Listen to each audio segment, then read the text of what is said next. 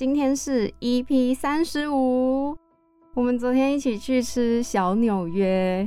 我们有一个同学，他每次都大力的推荐说，我们一定要去吃吃看小纽约。就他大概在去年二零二二的时候，大概每两三个月就会发一次在小纽约的现实。他每发一次，我就会一次，我要去，我要去，带我去。所以这是你第一次吃？我第一次啊。那你对里面的料理哪一个最印象深刻，或者觉得最好吃的？最好吃就是它的披萨。印象深刻的就是，因为我们昨天六个人去吃嘛，然后我们就一起点了一个二十寸的，而且它那个二十寸你还可以分四个口味吧？还有点了两个面，两个意大利面，然后还有一份炸薯条。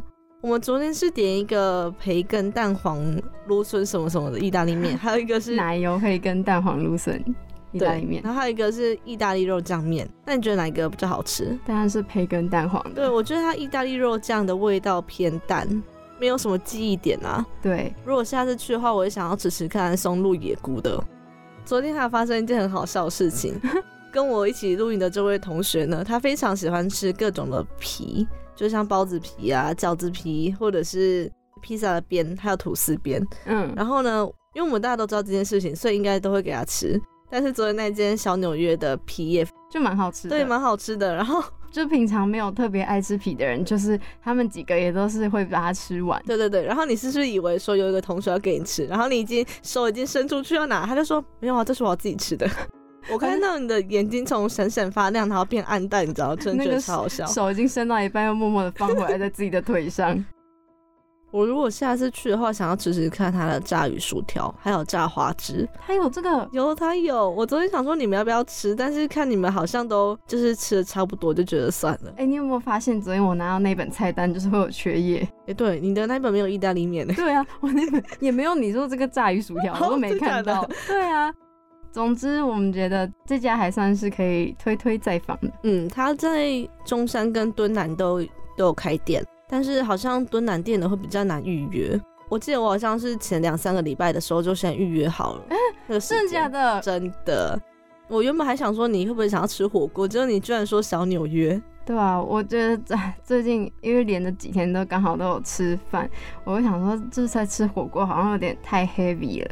突然想到一个，又可以再跟大家讲，就连续几天都有吃到甜的嘛，就甜的蛋糕或是马卡龙。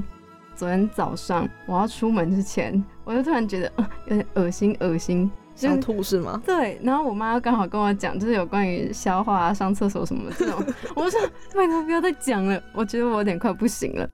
结果我就到厕所旁边，我就看到马桶，我就忍不住，我就就出来了。对，然后我就发现了一件很很奇妙的事，什么事？鼻子跟嘴巴会一起出来。哎呦，我怎么会？好像是听说你你的喉咙的某个管子，它其实是应该是会闭起来，只是它是也可以打开，让你同时连通的。就像你如果呛到的话，其实就是从鼻子进去。但你有你有时候你有时候要呛到的时候，是不是鼻子会有什么范例就出来？好恶哦！你刚刚在讲小纽约披萨，然后突然跳到这个。我觉得这中间我给他插一个音乐，跟大家警告一下。没错，好，我觉得那我就不细讲太多了。所以你是因为吃太多甜食蛋糕，然后这样子吗？我就刚好后来有朋友跟我讲到这件事情，他说你该不会胃食道逆流了吧？哦，因为我前天就生日嘛，嗯，当天就吃了两个蛋糕。我看到你一个蛋糕是圣多诺黑吗？对对对，你觉得好吃吗？跟一般蛋糕真的很不一样，然后可以适合大家一起分。呃，我爸的想法是觉得很特别，不错，蛮好吃的，就偶尔吃这样不错。但是我妈就是完全吃不懂，她就觉得这这么单薄。它是什么口味的？它没有特别说是什么口味，但是你吃起来会觉得有点焦糖焦糖，苦甜苦甜的。然后它下面有点像千层酥。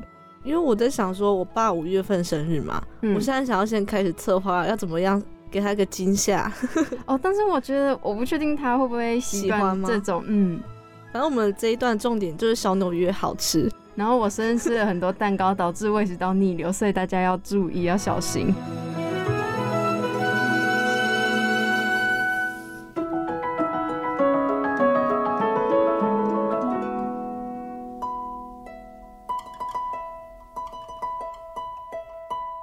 我们刚刚前面讲了很多吃的嘛，那今天要来介绍一个我们最近非常喜欢的影集《五 G 家的料理人》。其实这部影集是从我们过年期间就在看了，那时候我真的是每个礼拜每个礼拜这样子，还舍不得看完呢。它一集是大概一个小一个多小时，对，嗯差不多。然后我觉得它是那种很平顺的，不会让你说有什么起承转合那种。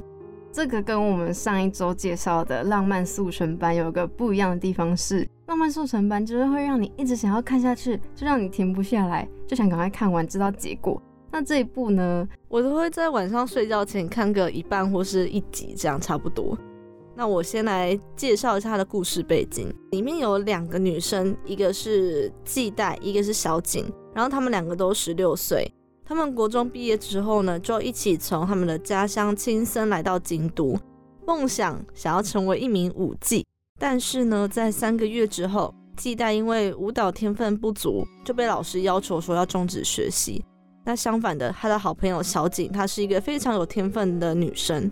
她自己也非常认真的在练习啦，嗯就除了有天分之外，其实我觉得从一开始就可以感受出来，小景跟季代他们想要成为舞技的那种决心。就是小景就觉得，嗯，我就是一定要成为舞技，但季代感觉就是保持着一个试试看的心态。你知道，其实小景那时候要来之前，他爸爸是有点不太赞同的，哦，对，因为他们家是医生吧？对，是医生。后来的影集就演到说，他爸爸有来京都看他女儿，就在练习过程，然后知道说他是有决心想要成为舞妓，就很放心，然后也保持着一个祝福的心态。这样，好，那我继续讲回来哦。季代就被老师说要求终止学习嘛，所以他原本要回青森，但是呢，在一次机会下，他在妈妈桑面前就展现出他的好厨艺，所以重新以料理人的身份被留下来。然后就负责他们全部人的三餐啊、宵夜跟甜点。那个时候开始呢，季代跟小景他们就各自往不同面向努力嘛。但是他们两个的友情还是非常的友好。季代就变成料理人，有时候都会默默的做一些食物啊，然后支持的小景，就可能在他下课之后，或者晚上，我记得他有次发烧吧，然后就煮了乌龙面给他吃，或是一个像甜米酒这种可以让他比较身体比较暖和、好入睡的食物。乌龙面，我就想到觉得印象很深刻，哎、居然不是煮粥，是哦煮乌龙面。嗯嗯。本来季代也是要煮粥，结果是那边的妈妈跟他说，哦，在这里如果你生病还是怎么样的，他们是煮乌龙面。嗯嗯，我觉得很特别。讲到乌龙面，我来讲一下我前几天那个乌龙面事件。我一直就直接岔开，好，那你讲一下。乌龙面事件呢，就是我那天在实习的时候，开完会十二点半，然后我们一点的时候有一个另外一个会要去别栋开，所以我就拿出我的乌龙面去加热完之后赶快吃一吃。时间实在是太短，我没有办法吃完，所以我就先冰回冰箱。但是没想到这个会一开就四个小时，所以等到我四点回来之后，我再去打开冰箱想要加热我的乌龙面的时候，发现我的乌龙面整碗都不见喽。因为你们某一天会固定要清冰箱，对，就是在二十号那一天会清冰箱。你如果没有在食物上面写你的名字跟日期的话，就是会被丢掉。哎、你不是用保鲜盒装的、哦，我觉得一切都是注定好的，因为那一天我刚好没有带保鲜盒，然后我是买丸龟制面，前一天晚上买的，我就直接拿汤碗，然后直接带去公司这样。如果用自己碗的话，他们就不会丢掉，但是因为我是用那种外食的塑胶那种，他们就丢掉。那真的一切都是注定的。对，刚刚讲到说季代都会做食物，然后在小景背后支持他嘛，就感觉都是季代在支持小景。那小景支持季代的方式是什么？我有观察到一个小小的点。那我先说，好，你先我觉得光那个抽奖金就嗯，哦抽奖券，哦哦哦对，有抽奖券。好，那你解释一下抽奖券是什么？抽奖券就是呢，季代他都会去一条商店街买食买食材啊，或者是去找寻一些做食物的灵感。因为日本他们都会有那种摸彩，所以只要集满几张你就可以去抽。然后季代非常想要一台面包机，所以他就就是一直东凑西凑，东凑西凑，但是想要试试看有没有办法抽奖。对对对，那个张数就一直凑不齐。小景也知道这件事情，所以他有时候像是他们在结束表演之后，然后可能跟客人吃饭啦、聊天，客人有抽奖对对对，他就很兴奋的说：“啊，这个可以给我吗？你需要用吗 他也没有这么兴奋，好不好？小景云就是一个比较相对内敛的人。哦，对了，反正就是感觉出来说，他都是有在细细观察。对对对，虽然说他没有像季代那么的活泼，就说哎、你要不要吃什么这样，嗯嗯，但是他就是默默的关心他。那我接下来想要讲一下艺伎跟舞伎的差别。这个我很想知道。我是在网络上查的啦，所以我不知道说是不是正确，但是我看了蛮多个就是文章，他都是这么写。他是说呢，在成为艺伎之前的少女，我们会成为舞伎，因为少女呢必须要经过一年的训练之后，才可以变成舞伎，然后接下来再继续的修炼修炼。在这段期间，要和前辈们一起生活，然后学习他们的仪态啊、舞蹈，还有穿着。所以成为舞技之后呢，还要再学习非常非常多的技艺，例如说一些传统歌谣，还有他们如何去接待客人。因为你现在已经就是漏漏等讲一堆，我相信大家已经有点被搞混了。总而言之，就是就是你在当艺妓之前，你就是舞伎，对吧？对对对，没错。然后通常你从舞伎到艺妓，你大概要花多长的时间？总共六年。他们成为舞伎之后，就要学习其他的才艺嘛。经过茶屋的同意之后，才能出道成为真正的艺妓。那在艺妓的世界，他们其实非常传统，严格遵守各种规矩。那你有发现说他们的妆容都很特别？你是说在当艺伎表演的时候吗？对对对，他们都要特别的白。除了脸之外，颈部也要涂白色的粉，然后嘴唇要很艳红色。他们就是在表演的时候，或是当他们穿上那身衣服的时候，就会散发出一种很神秘的吸引力，会觉得说好像有一层面纱想要把它拨开一样。他们装扮成这样，是因为当时的灯光会比较昏暗，所以用这样子的浓妆才可以让客人体会到艺伎的美丽。他们不是说在自己原有的地方，然后客人进来消费了，反而是他们要去不同的地方这样子轮场表演。我们把艺伎归类为艺术表演者，因为艺伎它不仅要就是你的服饰要非常的得体，然后身材要很浓线合度，因为你要穿和服，然后你要表演。舞蹈，嗯，对对对，我们在舞伎家料理人里面可以看到说，就是它里面每位舞伎，就算他们是在放假的时候，然后他们都群体生活嘛，我在想他们可能也会有彼此之间的竞争关系。我觉得有，只是无记家料理人里面，他比较着重的点不在这个部分。讲到这边，我们先来休息一下，听个歌，等下回来再介绍更多有关五 G 家料理人的小故事。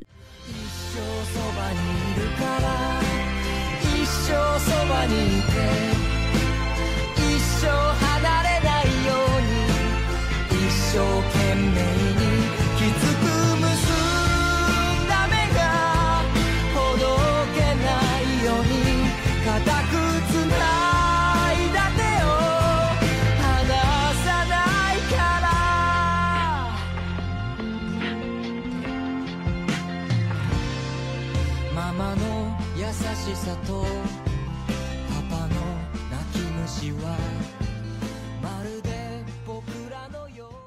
听到这首歌呢，是金田将晖的《红》，他在我们录制的前一天生日。你要祝他生日快乐吗？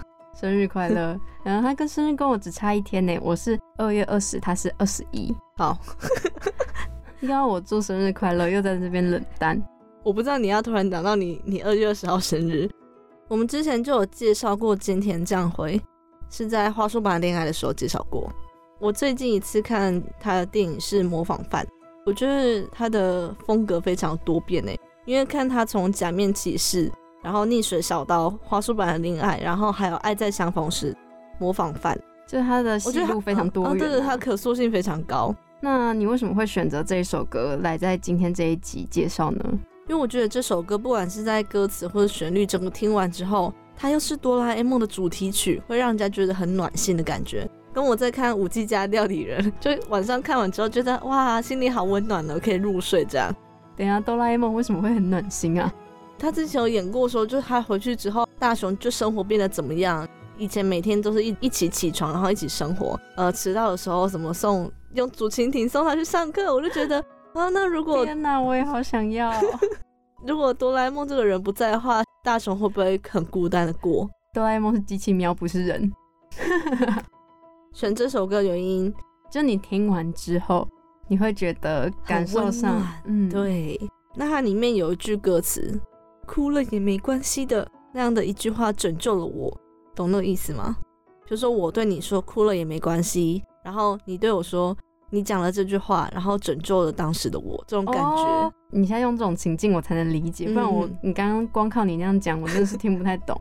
你觉得你算是一个很硬的人吗？就是你不会在人家面前掉泪，或者是你可能觉得很不公平的事情发生的时候会很气愤，好像有都不会表现出来。嗯，因为有时候我会觉得表现出来，然后呢，我有时候会觉得说别人没有办法理解我那时候的心情，因为你嗯没有经历过跟我一样的事情嘛。嗯，或者是说，就算你表现出来了，人家可能也没有办法对这件事情有更多注意的话，嗯我觉得这样好像就是你只是在发泄情绪而已。哦，你有没有那种朋友，就是你发生的事情，然后你都不想跟任何人讲，你只想跟他讲？我觉得有时候朋友之间有种默契，就是你可能久没联络了，突就突然就是想说，哎、哎关心一下他，嗯对，然后发现说，哦，他原来最近过得怎么样？推荐大家去听这首歌喽。对，，推荐大家去听菅田将晖的《红》，你要不要讲一下是哪一个红？彩虹的红。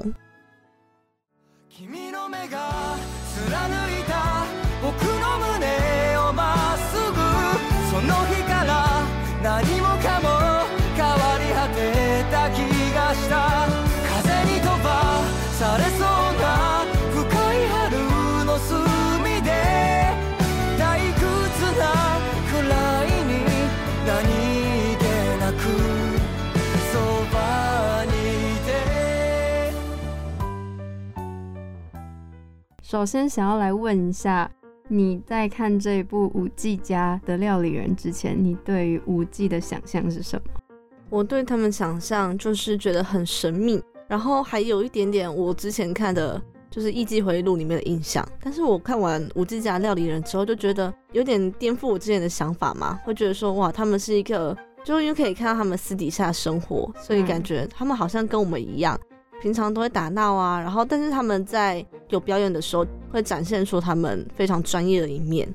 我自己呢，因为我其实看到他们的在 Netflix 上面的那个封面海报的照片，我想说，嗯，五 G 家怎么感觉是那种偏无聊的剧情？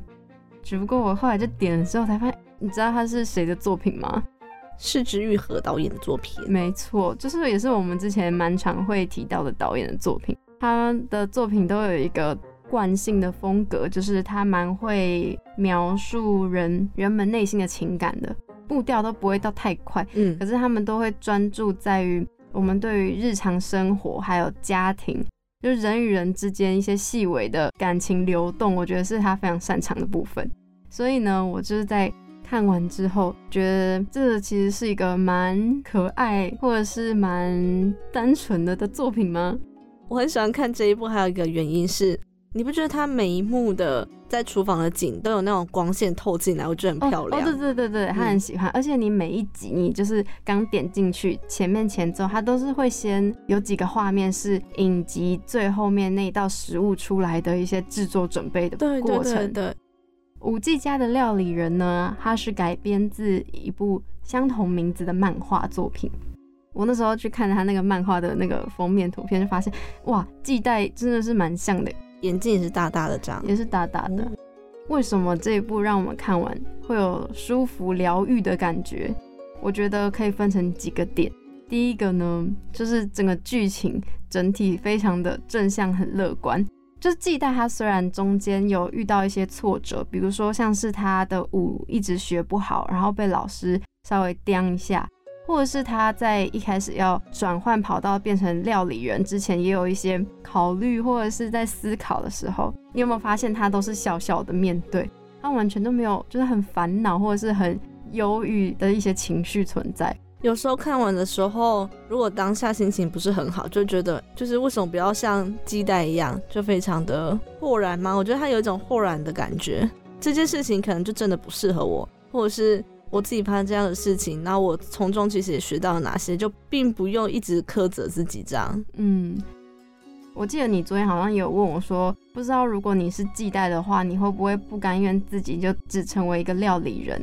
我在想你会有这种不平衡的感觉，可能是因为他们都是一起进来的，觉得他们的起跑点是相同的。哦，对对对，对于正向乐观呢，我其实有听到两种说法，因为也有一些人会觉得他把他想象的太美好了，就是你不可能遇到事情还是这么欢笑的去面对。嗯只不过我相信这个影集就是也是想要传达说，不管遇到什么事情，要怎么样去面对，就是看你自己的选择。你可以用觉得很苦恼啊，或者是很忧郁啊、很负面的情绪去表达，但是你也可以用那种直接转念的心情去做回应。我们应该都知道说他们之间一定都会有竞争，但是为什么说他只呈现出好的那一面，也是有他自己的原因。那第二个就是我们刚刚也有提到的，他们的食物的特写画面都非常的高清，然后他们整个色调也都是非常的有点暖色调，又很清新，光透进来，就你刚刚讲，所以我们会觉得很疗愈。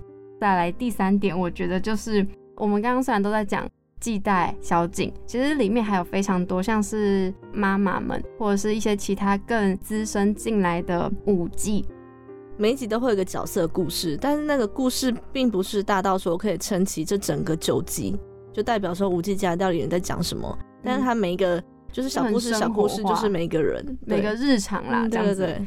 总归一句，就是他们很会掌握每一个小细节啦。嗯，我觉得如果如果 我觉得看这部看完之后会觉得蛮暖心的一点是，我们可以从每个人的小故事里面映照出自己的内心的某一部分。对，而且我们也可以知道每一个人的个性性格是怎么样子。嗯嗯，比如说像我们刚刚讲到说，呃，小景、季代都是属于偏正向，季代是随遇而安的类型，小景就是属于他很有毅力、很坚韧，就是去努力。那百合，我觉得她就是一个非常硬的一个女生，嗯对，自我要求非常的高，总是想要把自己做到最好。他自己也有属于他自己的感情线，这个好像就是我们前面就比较少讲到的，想说，哎、这怎么好像都日常小故事？其实，在五 G 家里面也是有隐藏几条感情线的。百合呢，就是一个更资深的舞伎，那她就一直是非常的受欢迎。那她有一个在表演的时候认识到的一个男生，嗯然后也非常喜欢他。不过那个男生一直想要跟他定下来，百合就拒绝了。那些艺妓对他们来说呢，如果有谈恋爱，是不是就非常的不方便？这五妓的妈妈们总共有两位，然后其中有一个妈妈之前也有过喜欢的男生，并且她还生下了一个小孩，但是她生了小孩之后就没有再继续当舞妓了。嗯，在看他们之间的母女关系的时候，你有什么感触吗？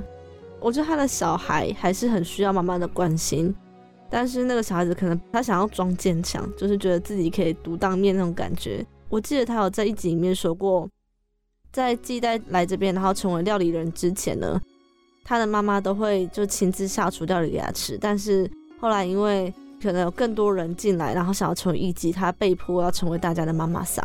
他小孩可能还是觉得说，希望可以吃到妈妈为他做的那份料理。哎、还有一个是，我觉得他小孩其实也会不想要他妈妈为了要顾虑他而放弃追寻自己的幸福。那小孩自己也有跟他妈妈说，就是你不用管我，我可以自己过得蛮好的。比如说他自己也有找说他想要去留学，对，然后就是说你就放心的跟那个男生就是结婚吧。其实这个里面就是有非常多不同的角色人物，那每一集就是会穿插一些不同的生活故事，可能会看到他们面对生活的不同态度。觉得他每一集的食物都刚好可以融合在今天要介绍的那一集主题里面。那讲到最后，想问一下你自己有没有特别喜欢或是向往的角色？妈妈桑就是年纪最大那个妈妈桑。那 真的哦，对对对，他戏份超少诶，居然是在讲他。我自己是觉得我很就是蛮喜欢小景，他对于他自己想要的事情认真的态度，我觉得他的态度是我会想要去学习的。好想认识五 G 家料理人里面的每一个人哦。可以买一张机票去京都喽。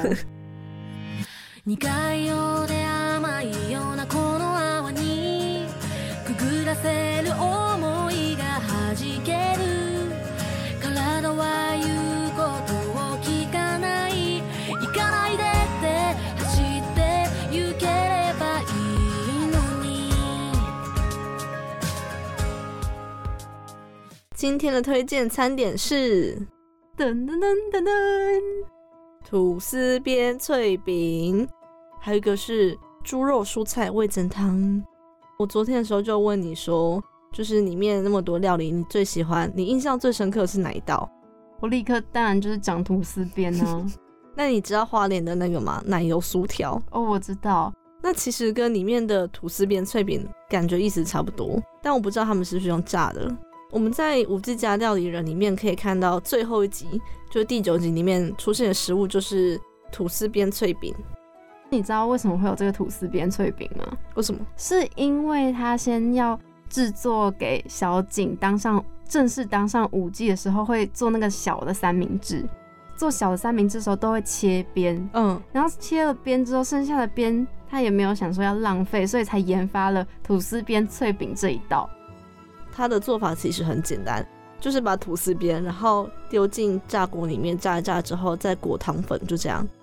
那我自己最喜欢的是猪肉蔬菜味增汤，虽然说这个名字听起来非常普通，我觉得你们要去看一下它里面的食材有哪些。这是在哪一集出现的啊？你记得吗？我记得是后面应该是八，我就看到里面居然有蒟蒻，而且他们说蒟蒻是猪肉蔬菜味增汤里面很重要的元素。你有吃过蒟蒻吗？当然有啊，我是很讶异说他们里面居然会加蒟蒻啦。但日本人好像很常，像吃关东煮那些里面也会有蒟蒻。我之前寒假的时候不是说要去卖关东煮吗？对，然后我、结果根本就没有卖。我那时候就去查了关东煮里面有哪些食材可以用，我就看到有人写蒟蒻，但是我发现我只有贴照片给我朋友说，你们你们在吃关东煮的时候会不会加这个？他们居然不知道这是什么，因为我就直接贴一个长方形的食物给他们。那你讲一下它那个猪肉蔬菜味增汤，除了蒟蒻之外，有什么特别的地方吗？它其实就是白萝卜、红萝卜，然后葱段，还有蒟蒻，还是因为他们用那种日本味增汤的碗，看起来就是小小一碗，然后很丰盛。我光看就觉得我的胃好温暖而。且他们很常会用一些木头的、嗯，对对对，木头的碗或汤匙。我除了看五 G 家料理人里面有九集料理之外，我平常有看像是深夜食堂，或是昨日的美食，还有黑心居酒屋。那你觉得这三部里面哪一个最推？我比较喜欢昨日的美食、欸，它里面是讲两个男生的故事，然后他们是伴侣的关系，然后他们每天回到家之后就会做饭对对对对，哎、你刚刚讲到居酒屋啊，我就是突然想到，刚刚有一个没讲，就是除了在讲这些舞技之外，他们平常下了班之后，很常会去一间居酒屋里面聊天，而且还有一个是他们放假的时候都会特别去吃麦当劳，因为他们平常是没有办法顶着这个头去麦当劳里面用餐的。那我最后来做一个小小的心理测验吧。我在牛新闻上面看到的。刚刚还不准我先看答案，对，如果呢你去拉面店，然后老板要招待你一道料理，你会选以下哪种呢？A. 唐扬炸鸡，B. 饺子，C. 炒饭，D. 啤酒。给大家五秒钟的作答时间。第一个是唐扬炸鸡嘛，对，第二个是饺子，嗯，第三个是炒饭，第四个是啤酒。对，好。那我先问你，你会选哪一个呢？我我就直接选唐扬炸鸡好了，唐扬炸鸡应该是比率最高的。好，那我需要先解释为什么吗？还是就直接先听答案？讲一下你为什么不选 B、C、D？因为呢，拉面就已经很大一碗了，所以要我再吃炒饭 C 就是完全不可能。B 呢，饺子我觉得跟拉面好像也没有很搭，因为一直让我想到八方云集，这也是不可能。然后猪啤酒有时候就会偶尔也会想要喝一点啤酒，可是跟拉面哦、拉面又很烫，然后啤酒又很冰，所以我想来想去，好像唐扬炸鸡最香，这是最符合。那我想听一下你的选择，我会选 C 炒饭。你有先看答案吗？没有没有，我直接先看的。所以你你本来就会选炒饭了。对，我本来就会选炒饭。那你来解释一下这四个的答案。它这个测验呢是要测说异性对你的第一印象。我们选择 A 炸鸡的朋友呢，异性对你的第一印象是爽朗率直，然后你是一个有话直说，但是说出来的话可能会有点不顾他人的感受，会对他人造成一些伤害。但是呢，也因为这种直肠子的个性，所以异性就不用刻意去猜测你的心里的想法，是一个好相处的关键。但是呢，建议可以在说话之前多想一下，会让人觉得更体贴哟。B 的话是饺子，第一印象是开朗乐观，思想正面的你呢，下意识会避免跟别人的冲突。不过这样的性格在感情上，尤其是一段关系出现问题之后，你有可能会不愿意正面解决它，导致每段关系的维持都没有非常久。好，那 C 呢？C 就是你的炒饭因。为 C 是我的炒饭。异性对你的第一印象是安心可靠，那你也是一个很好的聆听者，是属于那种越相处会发现越多优点的性格。那我问你哦，你吃拉面之后，你真的吃得下炒饭吗？如果我自己的话，可能是没办法，但是如果跟朋友一起是 OK 的，好这不是重点好不好？你在那边一直以食量去定义你要吃什么。因为这就是影响我选择答案的关键啊。等一下等下，我因为我是 C 的嘛，所以我要再念一句话。他说，同时也会让异性感觉跟你相处时刻很安心，更是值得交心的对象，容易让人日久生情哦。我怀疑这个严重作弊。好，来 D 啤 D 酒。的话是第一印象是善于社交，你是一个会制造气氛的社交高手，不管是碰上任何人都可以轻松的谈笑风生，而且在这样的环境下，你看起来格外的有魅力。我刚刚讲的这些呢，都仅供参考好吗？大家不会觉得说啊，那我下次拉面店老板请我吃什么，我是不是要想一下，代表说我是这样个性的人？我跟你说，我真的觉得拉面店老板顶多只会请你一块唐扬炸鸡，是最有可能的。